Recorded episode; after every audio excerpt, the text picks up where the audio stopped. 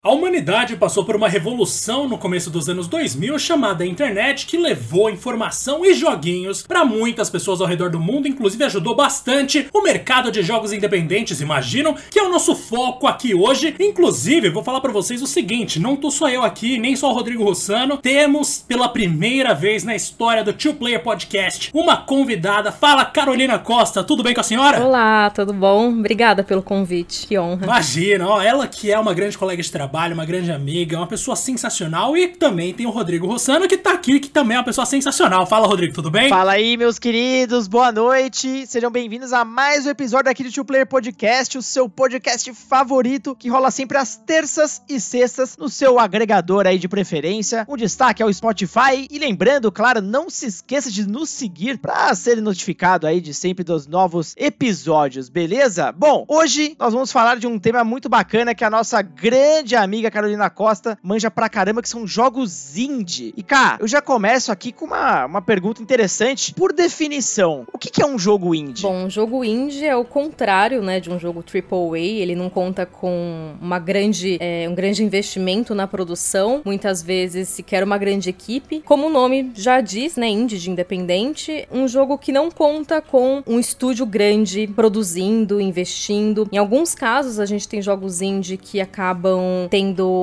o apoio de alguma publisher para ser lançado, mas ainda assim nascem de pequenos estúdios. Às vezes uma pessoa, duas pessoas, um grupo, mas basicamente é um jogo que não tem tanta, tanto investimento assim. Ele não tá apoiado em nenhuma grande marca, em nenhum grande estúdio. Em alguns casos sequer uma grande publisher, em outros consegue ainda esse apoio para ser lançado, mas é basicamente esse, esse jogo mais autoral, digamos assim. Olha aí, perfeito. Olha, essa, dentro dessa definição aqui, eu sei que a gente tem todo um roteiro a seguir normalmente, mas eu gosto também de quebrar esse roteiro sempre que possível, né, Rodrigo? Então, primeiro eu vou perguntar para vocês aqui. Faz parte, é a melhor coisa A melhor coisa desse podcast é a falta de organização na hora das ideias, porque daí o negócio sai organicamente. é isso que eu mais gosto aqui. Então, antes de qualquer coisa, agora que a gente tem uma definição precisa do que é um jogo indie, quando foi a primeira vez em que vocês, conscientes de que estavam indo consumir um jogo independente, consumiram esse jogo independente? Qual foi o primeiro jogo indie de vocês? Consciente? Exatamente que você sabia, não, ó, eu tô jogando aqui um negócio que não tem tanto investimento quanto um jogo comum, vai, um jogo AAA. Eu tendo realmente esse, esse, esse conceito na cabeça, acho que seria o próprio Journey, porque que foi relançado para PS4 depois. Porque antes disso eu tinha jogado vários jogos indie, mas eu não tinha essa noção, simplesmente era um jogo, eu não, não ficava indo atrás para entender qual era o estúdio que tava fazendo, sabe? Eu sabia que não era um Tomb Raider, eu sabia que não era alguma coisa do tipo.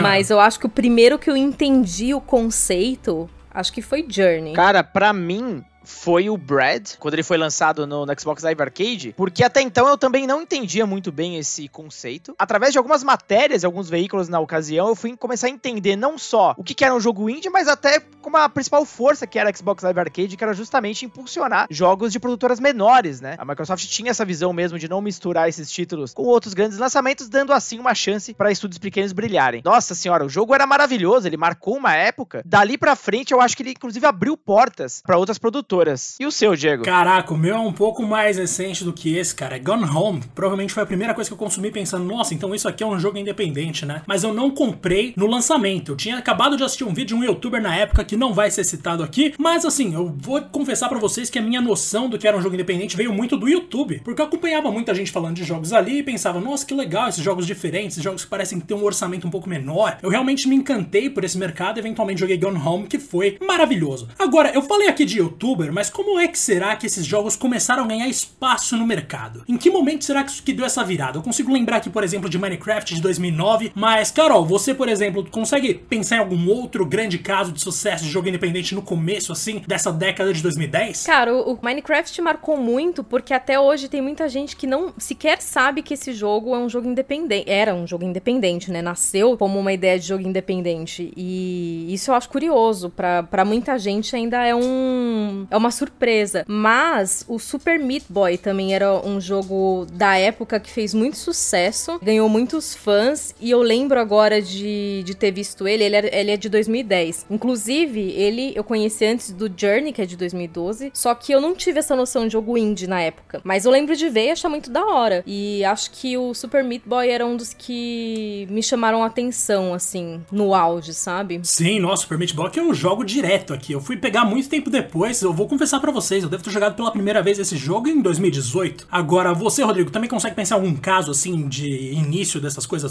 de jogos independentes e tudo mais? De repente, alguma coisa da Devolver, que também foi fundada em 2009 e foi fundamental pra expansão desse mercado. E ainda é, inclusive. Ainda é, exatamente. É, a Devolver realmente, ela nasceu, inclusive, né, com a ideia de ser uma publisher de jogos uh, independentes. Eu cito até um exemplo recente de destaque, o Bleak Sword, foi publicado no Apple Arcade. Para mim é um jogaço, até escrevi sobre ele com muito gosto, inclusive. Mas acho que não tem como não destacar o Minecraft, um jogo vivo há 11 anos, né? Claro que agora sob as alças da Microsoft, mas eu diria que inclusive é o indie de maior sucesso e de maior durabilidade do, do mundo inteiro. Outros jogos que marcaram gerações, como o Meat Boy, que a Super Meat Boy que a Carol mencionou, tem o Geometry Wars também, que era um projeto menor da, da Bizarre Creations, e o próprio Brad que eu mencionei, eles na verdade eles foram alguns dos primeiros jogos indie que venderam bem, né? Muitos deles acabam sendo sucessos de crítica e público, mas muitas vezes isso não se converte em venda. Eu acho que da minha memória, além do Minecraft, o Brad foi realmente o primeiro game que inclusive foi million seller, fez o seu sucesso comercial, né? Obviamente isso acaba sendo mais importante no fim das contas nesses grandes projetos. Até eu tava vendo uma pesquisa uh, recente interessante dizendo que a média de vendas de um jogo indie é de 21 mil unidades, ou seja, é muito, mas muito difícil você entrar e entrar bem nesse mercado, ainda que hoje você tenha muitas opções de distribuição. E é uma coisa que eu queria entrar agora numa discussão com vocês. Na geração anterior, a gente teve os jogos de PC bombando no Steam, a gente teve a Xbox Live Arcade, que eu já comentei aqui, e o WiiWare da Nintendo. A Sony não tinha um programa específico no PS3, mas claro que os jogos também eram vendidos por lá. Já nessa geração, a venda de jogos digitais, ela tornou uma proporção muito maior e ficou muito mais popular, né? Até muitos jogos acabam vendendo mais em suas versões digitais do que físicas. Vocês acham que isso beneficiou os jogos indie e por isso também eles ganharam mais força, porque a maior dificuldade deles antigamente era a distribuição física? Ah, eu acho que sim, sem dúvidas. Eu acho que o, o facilitar a distribuição é uma forma de. Porque assim, jogo indie também é muito do boca a boca. Não tem toda, toda produção, marketing que um jogo AAA, fato. Até pela questão de grana. Então é muito de tipo, meu, tá todo mundo jogando, tá todo mundo falando. Eu vi três youtubers diferentes fazendo live desse jogo, fizeram gameplay. É muito do boca a boca. Então, quanto mais fácil para se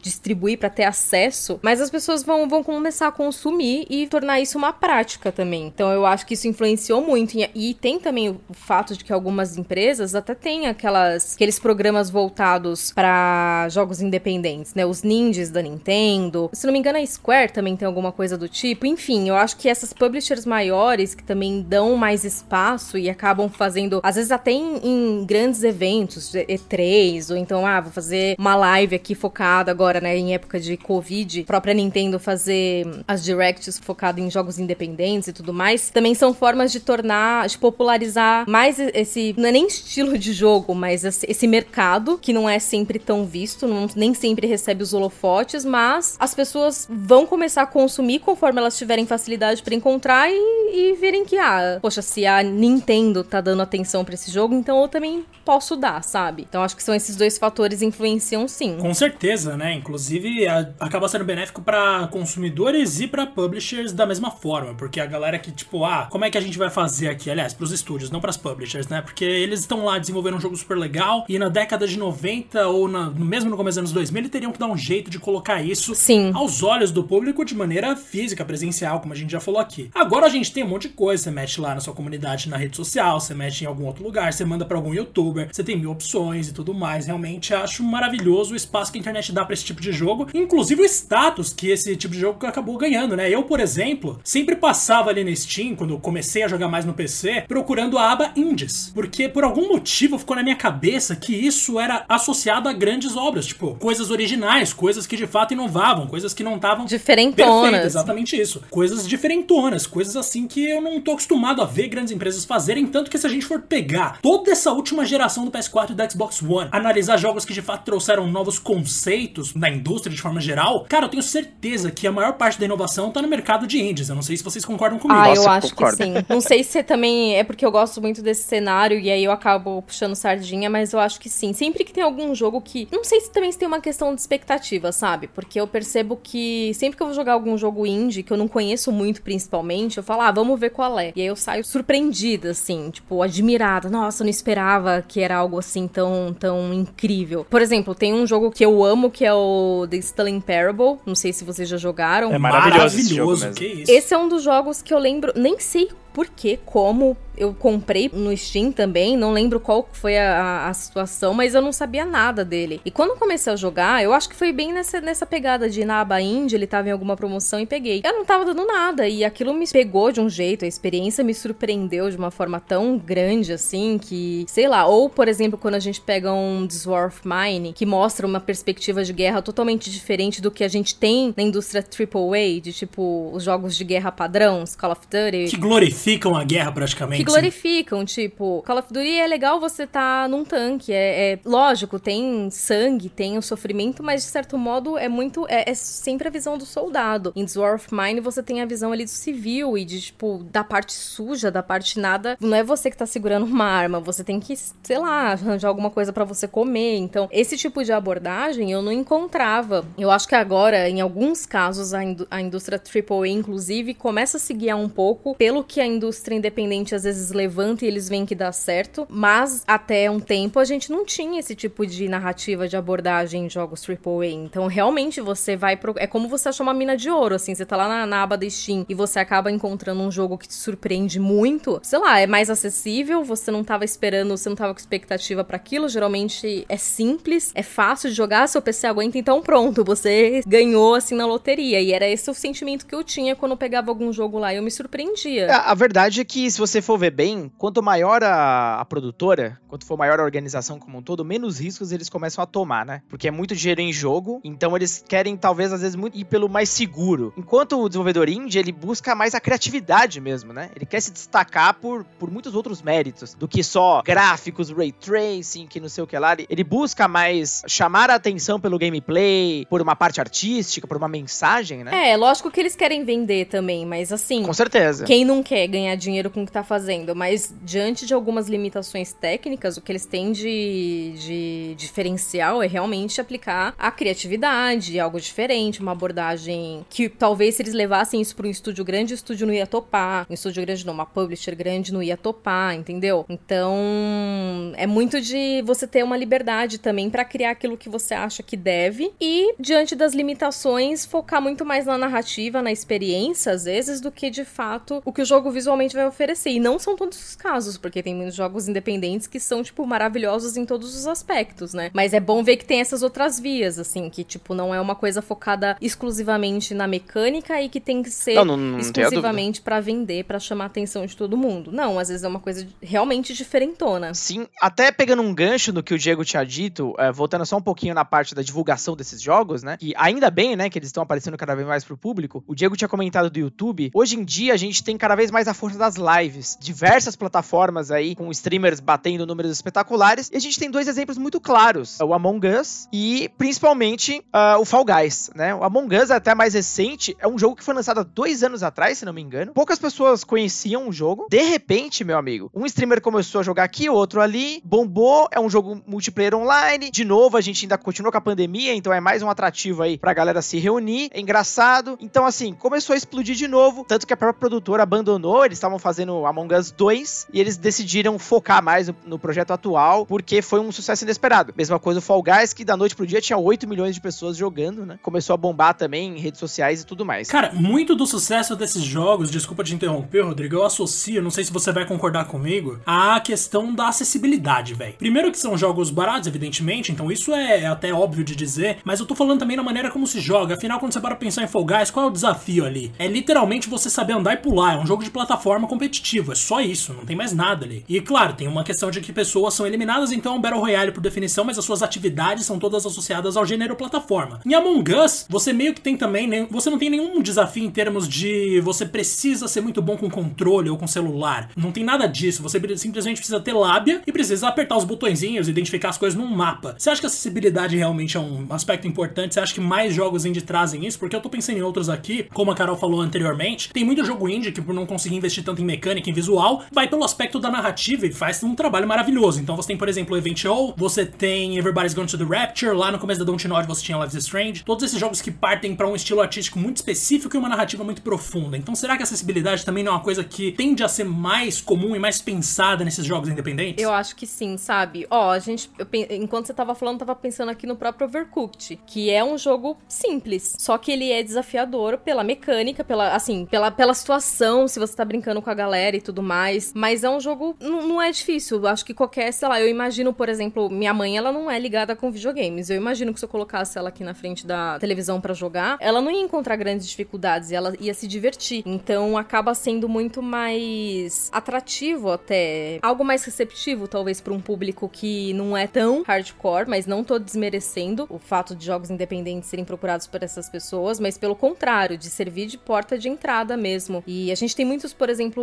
walking simulators que são o próprio Gone Home que você falou. O que, que ele tem, assim, de, de mecânica realmente? É, é uma experiência e é uma experiência super impactante. Então, acho muito mais fácil. Eu, eu consigo imaginar pessoas da minha vida, assim, que eu conheço, que não são, que não gostam de games, que se, se eu colocasse aqui e falasse, olha, joga aqui quatro horas desse jogo aqui, sua vida vai mudar. A pessoa super ia se sei lá, se interessar, sabe? Então eu acho que isso ajuda também. Assim como a gente tem outros casos, né? Por exemplo, o Necrosphere, que é um jogo brasileiro, ele é extremamente desafiador. Você basicamente só aperta botão para andar e para pular. E ainda Sim. assim eu não consigo sair do lugar. isso, tipo, é muito legal isso também. É muito legal você poder ver essa variedade, sabe? Você vai encontrar todos os tipos de gêneros e de experiências, de dificuldades, mas de certo modo acaba sendo mais chamativo para quem quer arriscar, quem não, quem não joga tanto tempo tempo, mas, ou então quem joga, mas quer conhecer coisas novas também. Eu acho que a acessibilidade nesse ponto vai para todos esses lados, sabe? De, de poder construir algumas pontes, assim, entre os diferentes tipos de jogador. Sim, nossa, perfeito. Com certeza é bem isso mesmo. Inclusive, você falou de dificuldade, isso me fez lembrar de Contra, e eu vou fazer aqui a nossa dose diária de crítica a Konami, porque a gente sempre fala mal em algum momento da Konami.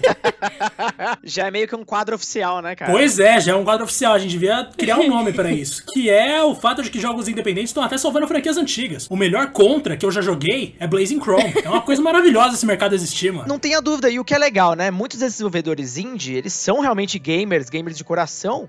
E muitas vezes eles querem simplesmente fazer projetos novos de séries que eles já amavam, baseados, lógico, nas séries que eles amavam. Porque as próprias produtoras originais não estão cagando e andando para séries. Quantos Metroidvania, por exemplo, surgiram? Olha aí de novo a reclamação com a, gente, com a Konami. Uh, surgiram nos últimos anos que são criativos e muito melhores do que provavelmente um Castlevania que a Konami poderia fazer hoje. A gente poderia fazer um programa inteiro, inclusive, de Metroidvanias aqui, inclusive Dead Cells é um dos meus jogos favoritos dessa geração. Então, assim, olha como eles estão dando aquele, aquela pitada legal para renovar gêneros super antigos, desgastados pelas grandes desenvolvedoras e colocando um, né, um temperinho a mais ali. Só que a gente sabe muito bem que muita gente ainda tem um certo preconceito, por assim dizer, com os jogos indie, porque são jogos em teoria mais simples, mais pobres em produção. É a visão de muita gente, tá? Muita gente acha que um grande jogo, um grande anúncio é ver um gráfico super detalhado, uma explosão com mil partículas e não sei o que e tal, tal, tal. Então, por exemplo, a gente tem um exemplo aí recente onde a Microsoft fez uma apresentação do Xbox Series X e na sua primeira apresentação ela só trouxe basicamente projetos e produtoras menores, né? Por isso recebeu aí diversas críticas. Então, na opinião de vocês, o preconceito ele mudou de uns tempos para cá e se o nível alto, né, da, dos jogos indies que a gente tem recebido ultimamente ajudaram a dar uma, pelo menos uma fortalecida nesse cenário e fazer com que as pessoas comecem a mudar um pouco a mentalidade de que mais simples não quer dizer que seja pior. É, um orçamento menor não significa simplicidade no conceito da coisa, ou mesmo na execução, né? Então, com certeza certeza, eu sei que eu, eu, ouço muitas pessoas falando ainda que, ah, não interessa, tipo, numa live, por exemplo, da Microsoft ou da Sony, em que eles anunciaram vários jogos. Todo mundo reclama, ah, nossa, mas eles só mostraram um jogo independente, eles só mostraram um jogo indie, não sei o que. E é claro que quando você coloca ali 20 jogos indie em sequência, dificilmente a seleção foi tão cuidadosa assim. Eles precisavam preencher espaço e acaba gerando esse tipo de comentário. Mas também, ao mesmo tempo, eu percebo uma maior recepção positiva dos jogos indie, como eu falei mais cedo. Pelo menos para mim, no meu círculo ali de amigos, de pessoas que eu sei que jogam também, como é que eu vou falar? A marca indie é algo muito positivo, é um status muito legal que você dá para um jogo. E ao mesmo tempo, o nível alto que você comentou, né? Quando tem uma, um jogo independente com mais investimento, mais produção, eu acho que ajuda com certeza, mas eu não sei se é determinante, imagino que não. Porque assim, vamos pensar em Chrome Squad, por exemplo, que foi um jogo que deu super certo aqui porque brinca bastante com a ideia de Power Rangers e não sei o que, daquele Super Sentai e tal. Mano, um jogo extremamente ultrapassado visualmente, mas assim, com ideias ali muito bem trabalhadas. Então, o que eu acho que a gente precisa separar cada vez mais é a ideia de orçamento alto e qualidade. Ter muita grana para fazer alguma coisa não te impede de fazer uma coisa merda. Assim como Exatamente. ter pouca grana pra fazer uma coisa, não significa que você vai fazer uma coisa ruim, certo? Afinal, a gente tem muitos jogos aí AAA que são um fiasco. Nossa, o que não falta nessa geração. Se fosse assim. a gente, inclusive, cá, a gente tem dois quadros quase no podcast. Um é pra Konami e outro pra Ubisoft. Mano, é toda vez, velho. Toda vez que a gente tem que dar exemplo de jogo ruim. Vocês não conseguem se segurar. Não, né? os caras realmente são exemplos de empresa que caiu no, no conformismo ali. E a Konami é pior ainda, porque ter Silent Hill e não saber o que fazer com Silent Hill é, é inacreditável. É complicado. É Voltamos complicado. a ela lá. Coitada, mano. Um dia ela volta, gente. Eu ainda tenho A gente poderia falar sobre o mercado de jogos independentes aqui por muito tempo, mas existe um limite aqui que a gente coloca para as nossas gravações, porque a gente reparou que a retenção é maior quando o episódio é menor, né, Rodrigo? Então a gente tem que ser esperto também. ah, aqui tem estratégia, chegou. Ô, oh, estratégia demais, mano. Aqui é tropa de elite. Brincadeira, hein? Ó, oh, o segundo filme é muito bom. Agora, vamos lá. Eu tenho que falar aqui para vocês de alguns jogos especiais. A gente sempre faz essas recomendações, mas a honra, já que a gente tá aqui com uma convidada, já que é a maravilhosa da Carol, é você, Por Carol. Favor. Primeiro você me fala aí um jogo especial, um jogo independente que você, putz, esse, esse ocupa o meu coração de fato, e você recomenda um que pode ser esse ou qualquer outro. Nossa, é difícil. Eu não, eu não sei se eu tenho um, um, preferido. Pode ser um que você Deveria ama, ter, né? Ó, Undertale, eu acho que é uma parada oh, obrigatória. Louco. Mexe, assim, com tanta. Com tantas coisas, ele brinca com a mecânica, ele brinca com história, ele é uma paródia, ele é um negócio sério, ele é surpreendente, enfim, eu acho que todo mundo deveria dar uma chance de jogar. Recentemente, o Disco Elysium, né, que chamou a atenção, jogo de 2009, 2019, também foi uma grata surpresa quando eu joguei. Eu vi muita gente falando bem, mas também me pegou demais, assim, é um jogo lindo, lindo, lindo, artisticamente, enfim, a história, a forma como você consegue mexer a história e as mecânicas, assim, meio RPG de de mesa é muito bacana também. O Stanley Parable, que eu falei aqui. O What Remains of Edith Finch, não sei se vocês já jogaram, mas esse jogo, eu assim, eu vou confessar que tem alguns pontos que eu acho mais ok, porque eles são várias histórias. É, esse jogo conta várias histórias, mas tem uma história específica que é o um dos caras lá que trabalha na fábrica, negócio cortando peixe. Sim. Que aquilo, assim, é um negócio que até hoje, às vezes, eu paro e penso naquela história. Assim, eu tô, sei lá, tô tomando banho e penso naquela história, assim. É esse tipo de, de situação, assim. Que legal. É tipo 7x1. they, suave, Só que de uma forma boa. de uma forma boa, tá? E assim, pra não tomar muito tempo, mas eu queria falar mais alguns, então foda-se, porque vocês me chamaram, então vou fingir que eu não tô nem aí com o tempo. Sword of Mine, que eu já falei. Acho que também é uma experiência que, meu, todo mundo devia jogar. Assim, jogo de guerra. Jogo de guerra é um negócio que todo mundo conhece, mas você jogar esse, sei lá, você muda um pouco sua visão. O Papers, Please, que é um jogo super simples também, mas, cara, você acha que não vai ser nada, você é um cara lá da alfândega e que você tem que aprovar ou não a entrada da galera, só que isso começa a, a mexer, virar um rolo. E incrível. Insight, também recomendo para todo mundo. E vou falar um último aqui, vai, Firewatch. Também foi uma, uma experiência que me marcou bastante. Nossa, eu queria viver em Firewatch às vezes. Ah, é muito. Não, é incrível. Eu tenho vontade de. É, é um dos jogos que eu queria apagar da memória para jogar de novo, assim, também, sabe? Nossa, sim. Tem vários outros. Hollow Knight, tem. Putz, eu, eu poderia ficar aqui o dia inteiro falando Katana Zero, que eu amo, Night in the Woods também, enfim. Ficaria o dia inteiro aqui falando. Maravilhoso. que legal. Ah, não, não, não, vou, vou, vou, vou, interromper, vou interromper, vou interromper. Spiritfarer também, que eu joguei recentemente, gente. Também, Spiritfarer é maravilhoso. Inclusive, foi a minha recomendação do episódio anterior. Nossa, eu, tô, eu ainda estou jogando, inclusive, porque eu não, eu não quero parar, eu não quero também. terminar esse jogo, eu não quero me despedir de mais ninguém. É um soco no coração cada vez que eu pego para jogar, sabe? mas é isso. Nossa, eu achei excelente, de verdade, assim. E agora eu vou indicar algumas coisas aqui, mas antes eu queria confessar uma coisa, né? Eu sempre colo no Big, pelo menos eu sempre colava no Big por muito tempo, eu não perdi uma edição. E eu cheguei a jogar The War of Mine lá uma vez, e eu lembro que minha reação foi, putz, sério, eu achei meio chato. Eventualmente eu joguei o jogo completo, né? E aí foi outra experiência. Nossa, não sei como que eu pensei alguma coisa negativa a respeito daquilo. Mas ó, vou falar, vou ser sincero que a Carol mandou vários jogos aqui que eu citaria sem dúvida alguma. Eu queria chamar a atenção aqui para alguns especificamente, na verdade para um que eu sempre comento com o Rodrigo, se eu não me engano, mas que eu nunca falei no meu, podcast aqui, porque quando eu falei, sem querer eu editei e deixei de fora. Então assim, eu, na minha cabeça pode ser que eu tenha citado, mas eu acho que não chegou aí ao ar nenhuma vez. Primeiro, eu vou falar o nome desse jogo maravilhoso que é Jill. Então, Rodrigo, você deve lembrar da última vez que eu falei desse jogo. Não é o cantor. Lembro bastante. Grande cantor. não é o cantor. Mas não tô falando dele. Então, Jill é um jogo de plataforma e de puzzle que você precisa separar e dividir a tela constantemente para você conseguir progredir. É um split screen que você controla as duas partes da tela e você tem que somar as duas partes para que os dois personagens consigam sair daquele labirinto que eles estão inseridos ali. É maravilhoso, de verdade. Eu não nunca zerei, na verdade, porque tem muitos níveis ali que eu ainda tô quebrando a cabeça para descobrir como eu faço, mas recomendo para todo mundo. E também vou lembrar de um aqui que, nossa, me fez chorar pra caramba quando eu finalmente terminei, que é To The Moon. Velho, é muito bonito, que cara, o Bruno Yonezawa, que também trabalha comigo, assim como a Carol, comprou pra mim e falou, mano, você precisa jogar isso, para de adiar. Então, por favor, vai lá e zera. Eu terminei esse jogo na mesma noite que ele me mandou mensagem e mandei um áudio pra ele chorando, falando: Mano, é muito lindo, cara. e, velho, realmente é um jogo maravilhoso. Eu queria só, só chamar atenção pra esses dois aí e passar a bola pro Rodrigo. Ô, louco. Nossa, só recomendação de peso, meu Deus do céu. Eu vou recomendar três jogos aqui no caso. E é interessante, né? Não sei se vocês pararam pra pensar, mas olha quanto jogo indie com histórias impactantes que a gente tá falando aqui. Se a gente fosse tentar fazer isso com Triple A's dos últimos anos, eu duvido que a gente ia chegar nesse mesmo número. Não ia,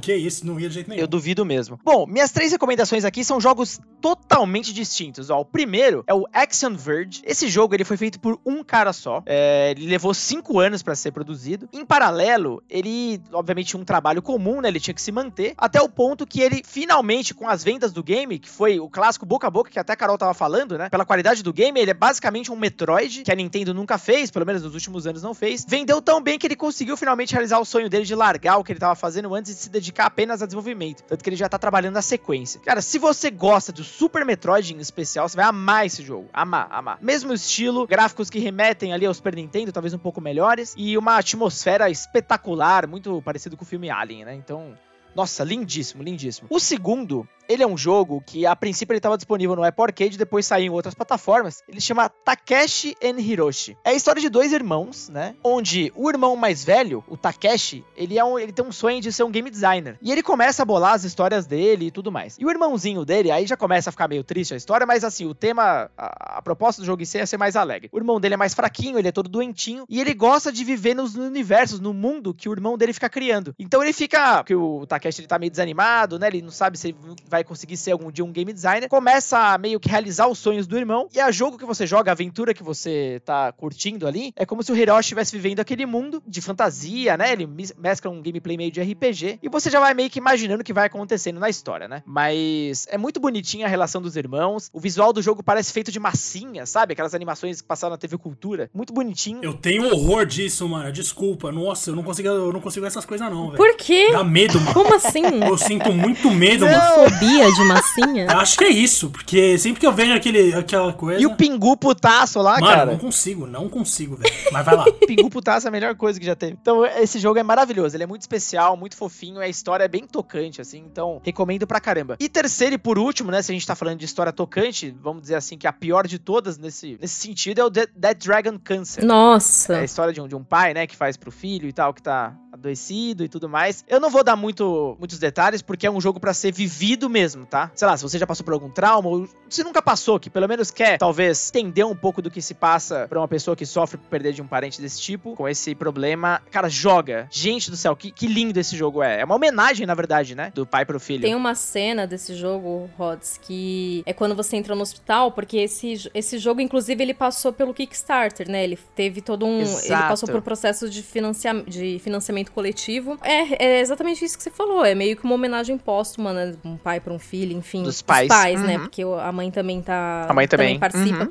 E quem ajudou na época, tinha lá uma das metas, a- essas pessoas, elas participam, elas participaram do jogo de um certo modo, que era escrevendo alguns bilhetes lá. E, tipo, tô falando aqui tranquilamente, porque não tem nem como isso ser considerado spoiler, porque nunca, assim, você ir lá e você jogar essa parte, assim, é, é uma coisa única. Porque quando você entra, você tá uma hora lá no, no hospital e você sai pelos corredores e tem, tipo, milhares de. Milhares não, são ce- centenas. Eu acho que se você fosse ler todos os cartões que estão ali, você ia ter mais de três horas no jogo, sabe? Além da, delas. Que são cartões de pessoas do mundo real que escreveram ali. Então, Que maravilhoso. é um pouco que, obviamente, eu não li todos os cartões, mas o pouco que eu li era, não sei, foi uma experiência assim que eu nunca tive na vida, não, é nem em um jogo, é na vida, porque você lê mensagens do mundo inteiro de pessoas às vezes que perderam alguém pro câncer ou então que se curaram do câncer ou então que estão passando por isso. Como esse jogo consegue captar toda a situação, colocar isso numa obra assim, só. Tenho certeza que cada pessoa que passar por esse corredor e ler algum cartão, dificilmente vai ser o mesmo que eu li, por exemplo, vai ser impactado de uma forma diferente. Então, cara, isso que eles fizeram, por mais que a intenção tenha sido ser uma homenagem pro filho, eu acho que foi uma homenagem pra humanidade mesmo, pra todo mundo que já passou por algo e encontra ali um tipo de, de aconchego, sabe? Por mais doloroso que seja, é um aconchego de tipo, nossa, eu não tô sozinho. Então é, é incrível, é incrível. Não, perfeito. Ele é de uma delicadeza, né? Que eu nunca vi em nenhum outro jogo. Acaba até passando como uma terapia pros próprios pais, né? É, é o processo, né? Um processo de, de, de, Exato. de enfrentamento mesmo. Exatamente. Até li uma entrevista com eles que eles saíram super orgulhosos e mais fortes até. Depois de lançar o jogo, ainda mais pela repercussão que foi super positiva. Não é um jogo muito longo, então se você estiver em busca até de uma aventura impactante, ele deve durar ali umas três horinhas, mais ou menos, né? Ele segue no estilo point and click, né? Às, às vezes em primeira pessoa, às vezes em terceira pessoa. Recomendo muito, sério. O jogo ele Mas é um jogo forte, né? Um jogo bem, Muito, bem emocional, Muito. assim. Esteja É. preparado, é. Esteja, esteja bem preparado. Por isso que eu nem quero falar muito mais coisas, porque eu acho que é pra ser realmente vivido isso aí. Olha, normalmente eu diria pra gente encerrar aqui o nosso papo, a menos que alguém diga de última hora agora aí que, tipo, ah, não vai dar mais, porque daí eu vou parar mesmo, mas eu preciso falar também que o mercado de jogos independentes, esse maior alcance das produções menores, vamos dizer assim, com menos orçamento, também foi benéfico pra muitos estúdios brasileiros, né? Então nada mais justo que a gente lembrar aqui de pelo menos algum jogo brasileiro que mereça esse destaque. Eu falei mais cedo de Chrome Squad, e se eu puder fazer essa recomendação e vocês tiverem algumas de vocês Por também. favor, vamos com a recomendação Vamos lá, brasileira, eu então. vou falar pra vocês aqui que Chrome Squad é um jogo de RPG tático maravilhoso, em que assim, você simula ali, o jogo é todo simulando a gravação de um Super Sentai, ou seja, de uma daquelas séries japonesas tipo Power Rangers, mas no caso Power Rangers é americano, enfim, aquele gênero ali, só que o original mesmo, o raiz, lá do Japão. E aí você tá ali no set, o jogo é todo em português, naturalmente. Você tem várias coisas, várias preocupações que não passariam pela cabeça de um jogador de RPG normalmente. Você tem toda uma questão de pontuação que tem a ver com a audiência e tudo mais. É um jogo genial. E agora eu queria saber se vocês têm pelo menos aí uma indicação de um jogo brasileiro que mereça essa atenção, porque eu acho que o nosso mercado ganhou muito espaço lá fora e por incrível que pareça, às vezes eu sinto que esses nossos jogos são mais respeitados fora daqui do que aqui. É, eu, já, eu sempre falo desse jogo porque eu tenho um carinho muito grande por ele, que eu, eu descobri quando eu fui cobrir entrevistar o, o desenvolvedor. E esse jogo é o Lenin, Lenin the Lion, que é um jogo sobre depressão. É sobre um, um leãozinho albino que ele sofre preconceito e a forma que ele a- aprende a lidar com isso. É um, é um RPG puzzle, cheio de puzzles, que mostra muito essa questão de resiliência, de força, de superação, enfim, eu acho ele um- uma graça, assim. Inclusive fez um ano agora, há pouquíssimo tempo, o jogo completou um aninho, vai ser lançado pra Switch. Muito chique. Então, esse jogo eu acho. É, assim, tem, tem um lugarzinho especial no meu coração. Um que eu também acho bem legal, é, não sei se vocês lembram, é o Shine, aquele jogo do robozinho. Ah, eu nunca joguei esse, mas chamou muita atenção. Ele tem uma proposta de ser um jogo sem violência. Você é um robozinho que você tenta salvar ali os seus amiguinhos numa situação meio apocalíptica, assim. Eu achei muito bacana a proposta justamente por isso. E a história também do o, o Daniel Monastero, que é o desenvolvedor, ele tem uma história muito doida, assim, que ele é um ex-policial e ele, justamente por ter vivido tanto tempo com a violência tão escancarada, assim, ele fez um jogo que é o contrário disso. Eu já tinha, eu bati um papo com ele há muito tempo, na época do, do meu TCC também, e eu fiquei muito impactado com essa história. É muito legal porque a gente vê aí, ó, jogos independentes trazendo várias histórias, não só dentro do jogo, como em todo o processo de produção mesmo, assim. Acho isso muito bacana. Esses dois jogos eu acho que são os que eu cito aqui. Verdade, seria bem legal, inclusive, um programa sobre que entrevista, né, que faça documentários a respeito desses estúdios, das histórias de produtores brasileiros, mas enfim, esse é um papo para outra ocasião e outro contexto, né, cara? Nossa, adorei a sua ideia. Vamos deixar anotado isso aí já. Pra minha felicidade, né, a Aquiles, que é um estúdio lá do, do Sul, eles são, eram muito fãs de Top Gear, eu também sou, mas nunca mais a gente teve um game muito parecido com isso. Então eles bolaram o Horizon Chase. E eu me lembro bem, né, quando ele saiu inicialmente para celulares, eu comprei no, no, no, dia que saiu, eu tava super empolgado, o jogo é espetacular. E melhor do que isso, né, foi o sucesso que o game fez, porque ele acabou ganhando versões para console, que era o Turbo, né, ainda com mais conteúdo, multiplayer, e agora graças ao sucesso, eles começaram a fazer outros projetos, tanto que muito em breve eles vão lançar um que é o Wonderbox, que a princípio vai sair exclusivamente pro Apple Arcade, que é um jogo de construção de, de mais ou menos um Minecraft, o conceito, mas ele tem um visual charmosíssimo, charmosíssimo mesmo, muito único. Eu tô bem ansioso por esse game e eu tô muito contente, cara, que eles tenham ganho uma visibilidade tão grande a ponto da Apple, né? Ir atrás dos caras e fechar um acordo dessa magnitude. Então, nossa, é um orgulho,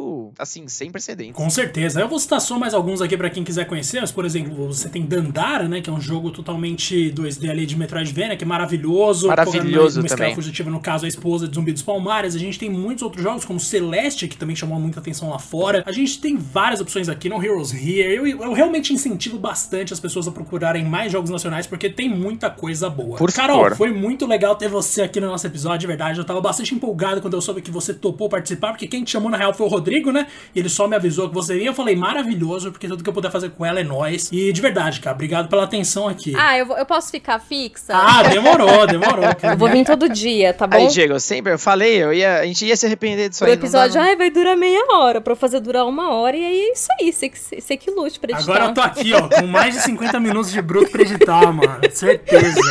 Nossa, eu tô muito ferrado. O editor que O lute, editor né? que lute, mano. Mas beleza, eu, eu acho que é válido. Ah, foi ainda, maravilhoso esse Porque papo, a Carol é. Maravilhosa. Obrigada. E a Carol tá com um programa dela lá no Instagram também. Ela tá fazendo IGTV sempre que ela pode, né, cara? Você quer explicar um pouco pra gente do nosso projeto e Opa! fazer esse jabá antes de se despedir? Opa, claro, por que não? Eu tô fazendo esse projeto aí pro IGTV. Comecei com uma série especial sobre mulheres que participam da indústria de games, como desenvolvedoras, produtoras, pesquisadoras. Próximo episódio, né? Eu fiz essa série em três episódios, vai ser lançado em breve. Não sei se até a publicação desse podcast ou não vai estar no ar, enfim, mas é em breve. Com certeza, esse podcast aqui vai sair no mesmo dia que a gente gravou, Carol. Como esse é meu assim? nível de desespero. Eu tô ferrado, minha filha. Nossa, eu vou ficar mais uma meia hora aqui falando então. Então vai ser daqui alguns dias, vai estar lá. Aqui é Mas eu vou continuar também com outras coisas bem legais. E já dei um spoiler pra você, né, Diego? Que vai ter coisa sobre Cowboy Bebop também. Então vai ter de tudo. Maravilhoso. Nossa, quando coloca anime. Vou dar umas dicas tops por lá. Perfeito. E pra te seguir no Instagram é como mesmo? É underline Carol M. Costa. Infelizmente tem muita Carol no mundo, já tem uma Carol Costa, já tem uma Carol Moreira, então eu tive que pôr o underline no meio e fazer essas maracutaia aí, né? Eu sempre reclamo do Two Player Podcast que alguém já pegou, não usa, e eu tive que colocar um um. Então, tá vendo? Realmente a galera é difícil, né? Rodrigo, suas últimas palavras aí. Não que você vá morrer, mas por favor. Nossa, tio, eu nem pensei, né? Coisa tão bonita, só ia falar boa noite, quero jantar, sei lá. Eu não quero que essas sejam as últimas palavras. Foi muito gostoso gravar esse episódio. Eu, eu tive a honra de trabalhar com esses dois já. E não tinha um dia que eu não saía de lá satisfeito. Mentira, né, Rodrigo? Porra, vai ser sincero, né, mano? Ah, é que não dependia só de vocês, né? Vocês sabem, né? Mas é a vida, é, beleza, a gente dança conforme a música. Hoje estamos todos muito felizes, então assim, pra mim fazer qualquer projeto com vocês dois é um prazer assim absurdo, cara. Foi muito legal. E esse seja o primeiro de muitos. Sério, parece mensagem clichê, mas é a real. Pode ver que a gente fala pra cacete, né? É, ainda que o Diego sempre coloca uns limites na gente aqui, senão realmente esse episódio ia, putz, ter umas duas horas. Então assim, dois sagitarianos aqui não dá não. que, mano? Eu tô de acordo, eu tô de acordo. Dois guarulhenses de sagitarianos que moraram em Inocop. Aí, putz, já ferrou Não, aí tudo, ferrou, mano. Aí se mexeu ainda com Inocop. A pior espécie da história. Então, Dois assim, Zelda Breath of the Wild, né? Segundo Arguto. Então, Ah, segundo você quer o quê? é verdade. Valeu mesmo, Cá, por ter aceito o convite. Galera, espero que vocês tenham gostado pra caramba. E até o próximo episódio. Valeu, Diegão. Valeu, Rodrigo. Valeu, Carol, mais uma vez aí. Agradeço todo mundo que acompanhou a gente aqui. Não esquece de seguir a gente no seu agregador de coisas favoritas, no caso, no seu agregador de podcast favorito, porque a gente tá gostando muito de ver a nossa comunidade crescendo, bastante gente interagindo. Então a gente se vê no próximo episódio e até mais.